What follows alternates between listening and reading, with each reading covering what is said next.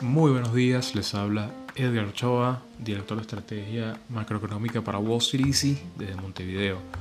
Hoy vamos a estar hablando del mercado, de nuevo un mercado que confunde, que digamos que parecía que iba en un sentido y termina por, por no seguir ese, ese camino. Y me refiero a que el jueves pasado caía 5%, le metía miedo a, a todos los traders, la gente se esperaba otro marzo, eh, lo cual, bueno, era evidente que era lo más probable que sucediera, dado que, bueno, vimos como el VIX se disparó de, los niveles de 30 hasta 45.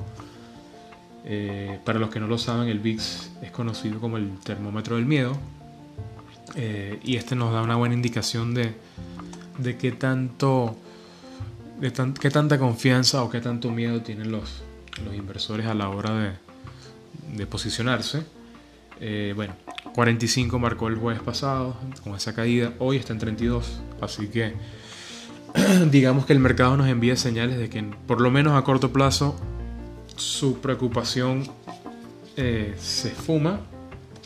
El mercado ni hablar, el mercado eh, rápidamente no, se ha recuperado totalmente de las caídas, pero rápidamente digamos que eh, volvió a un, camino normal en el sentido de que hoy el mercado se mueve apenas 0.1%, volumen bajísimo, así que digamos que este, esta caída del jueves no, no, generó ningún tipo de, em, de movimiento continuo considerable sería lo que la, expresión que estoy buscando. Eh, así que por ahí digamos que la, bolsa tranquila. Eh, voy a comenzar también a hablar un poco de, algunos motivos de por qué el mercado sigue alcista. y bueno, y viene también por, por el hecho de que la, perdón, la data fundamental a corto plazo nos muestra que las hipotecas vienen casi igual y en algunos casos mejor que en 2019, según el estado en el que la están viendo, pero en general estamos ya por encima de los niveles de, aplicaciones de hipotecas en 2019. Eh, evidentemente esto implica de que el que aplica por una hipoteca a 30 años es porque tiene bastante confianza en que, en que puede mantener su trabajo, ¿no?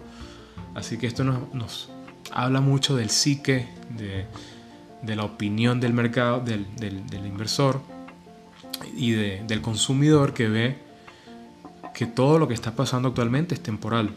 Y esto se está traduciendo a que la bolsa siga alcista. ¿no? Eh, obviamente hay una explicación lógica de por qué la gente está saliendo a comprar casas ahora. Y tiene que ver con que es la tasa de interés más baja por hipotecas desde el año 70. Y bueno, en el año 70 fue que cuando se comenzó a, recolectar la data. Así que capaz que no hemos tenido una tasa de interés tan baja nunca. Eh, y esto explica por qué tanta gente ha salido a, a comprar hipotecas y eh, digamos que esto tiene un efecto obvio más allá del mercado sobre algunos sectores. sector finanzas, que es el generador de la hipoteca, subiendo fuerte. 16% este mes, por ejemplo. Así que a la hora de invertir es importante, más allá de ver los, los índices, hay que ver quién se beneficia de lo que está pasando en el momento. ¿no? Eh, ya les digo cuánto ha subido otros sectores. El sector bienes raíces, arriba también 16%, idéntico al movimiento de finanzas. El sector construcción, arriba 12% en un mes. Todos estos son movimientos que no son normales, que son evidentemente eh, debido a la sorpresa que ha causado el hecho de que las eh, el, hecho de que las hipotecas estén creciendo tanto. Eh, hay otras cosas a corto plazo fundamentales que, también llaman mucho la atención. otra de, de, las cosas que, que, hemos estado viendo es el hecho de que las ventas minoristas, con un fuerte rebote, casi 18% este mes, también una, clara indicación de que el consumidor de los Estados Unidos sigue más fuerte de lo que pensábamos. Eh, y digamos que cualquier cosa que nos lleve a una, rápida normalización va a seguir siendo alcista para el mercado. Y esto es una advertencia para las personas que están considerando que hay que tener un short grande del mercado. El peligro con tener un short tan grande del mercado es que el mercado se mueve por psicología. Y en este momento, lo que la psicología del inversor y del consumidor nos indica es que está mejorando de una manera bastante considerable. Eh, así que es importante que tengan esto en cuenta. Ahora, otro punto fundamental a corto plazo positivo es el hecho de que el consumo de, gasolina sigue en aumento. Eh, esta semana creció otro 2% eh, y un 11% con respecto a abril. Así que digamos que el, consumo de gasolina también nos, nos manifiesta que estamos cada día más cerca de, un, eh, un consumo de combustible relativamente normal.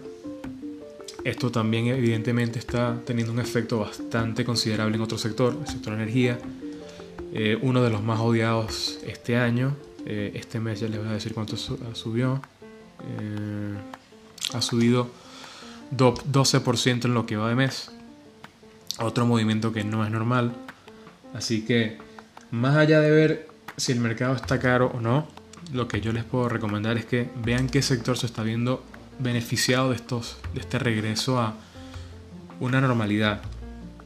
Ahora, desde el punto de vista fundamental, las cosas no están bien a mediano y largo plazo y vienen por el hecho de que la economía igual se espera que se contraiga cerca de un 6%. Ese es el estimado de la Reserva Federal. Eh, por ahora el mercado parece olvidar eso, parece obviarlo, pero hay que recordar que el mercado se mueve con la expectativa de crecimiento económico a futuro. Por ahora pareciera de que el mercado eh, asume de que la Reserva Federal va a hacer lo que sea para mantenerlo en el nivel en el que está. Eh, el mercado asume de que no vamos a tener un rebrote del coronavirus eh, y que a partir de acá ya se tocó fondo en, en la economía. Nosotros no consideramos que sea así. Las economías generalmente se mueven de manera ondulatoria, por lo que en algún momento seguramente vamos a ver una ligera duda y sería interesante ver qué pasa en el mercado en ese momento. Eh, pero bueno, les doy ese caveat para que lo tengan en cuenta. Eh, ahora, hablando más allá de lo fundamental, vamos a hablar un poco de, la Reserva Federal y cómo ellos también, digamos que casi de indirectamente han influenciado el mercado actual.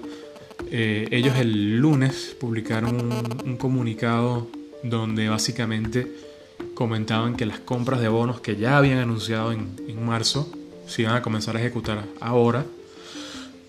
y esas compras de bonos incluyen algunos bonos basura de empresas que eran AAA, o sea, que eran seguras antes del 20 de marzo. Eh, porque esto es importante, porque la Reserva Federal no tiende a comprar ningún tipo de activo basura eh, y en este momento lo, lo está haciendo para ayudar a empresas que en condiciones normales eran solventes. El coronavirus las ha hecho insolventes, las ha hecho eh, necesitadas de, algún tipo de inyección de liquidez. Empresas como estas pueden ser Ford, Carnival, Kraft Heinz y digamos que son empresas que en condiciones normales tienden a ser sólidas. Nada más que parar sus ventas un mes y medio, casi a su totalidad, en el caso de Carnival y Ford, por ejemplo, es letal para una empresa con tanta deuda. Así que esa es la explicación de por qué la Fed lo hace. El mercado del lunes venía cayendo un 2% hasta que salió este comunicado. Perdón, el, mercado venía cayendo 2%, se recuperó. Y cuando salió el comunicado, creció otro 1,5%. Eh, y esto creo que es por una mala interpretación del mercado del comunicado. La Fed simplemente dijo, recuerden que les anunciamos que íbamos a comprar bonos. Bueno, vamos a comenzar esta semana. Y eso digamos que hizo que la, la gente se lo tomara como que era una ayuda extra cuando no, era la misma ayuda que habían clarificado de que comenzaba esta semana. Eh, sé que muchos me, han comentado que la Fed no tenía por qué anunciarlo. Si ya lo anunció, ¿para qué va a decirnos que lo va a ejecutar? Bueno, eh, es, ahí podemos hacer un argumento sobre la política comunicacional de la Reserva Federal. Eh, sin embargo, consideramos de que no, no creo que lo hayan hecho por, por tratar de mantener el mercado alcista. Creo que fue más un, efecto que, que, ellos no se esperaban.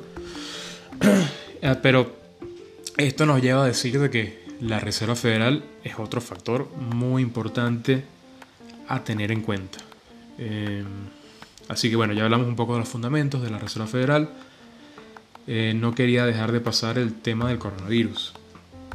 El coronavirus está creciendo de manera importante en lugares que reabrieron temprano, como puede ser Arizona, como puede ser Texas, eh, y en cierta forma también Florida. Eh, entiendo que el crecimiento de los casos positivos en muchos casos tiene que ver con un aumento eh, en los tests que se están haciendo. Sin embargo, ya estamos viendo un ligero aumento en la tasa de, de casos positivos, lo cual sería la variable importante a ver. Esto es importante, sobre todo en Arizona y Texas, que, que bueno, están viendo cómo cada día más personas se contagian, cómo la, la, tasa de gente hospitalizada sigue aumentando, sigue llegando a récords en el caso de, de Texas. Así que esto, esto es preocupante porque evidentemente mientras la economía se reabre, si vemos que la curva vuelve a crecer en estos estados, sería lógico que se llame una nueva cuarentena, por lo menos en estos sitios. Sé que desde el punto de vista político lo más probable es que no lo hagan, pero cuando el factor médico termina por obligar a, los políticos que manejan estos estados a tener algún tipo de medida que le pueda generar algún ruido al mercado. Esto es importante a tenerlo en cuenta porque el día que vimos una caída del 5% fue cuando se dijo que Arizona y Texas habían batido récord de, casos positivos. ¿Cuánto va a tardar el mercado en volver a hacer eco de lo que de lo que se desprende de las noticias de estos estados que fueron los primeros en reabrir. Eh, así que bueno, esto es algo que es importante que lo, consideren porque puede ser el, futuro cisne negro, que bueno, no es tan cisne negro porque no debería ser una sorpresa, pero el mercado lo está ignorando totalmente, así que es importante que lo tengan en cuenta a la hora de invertir.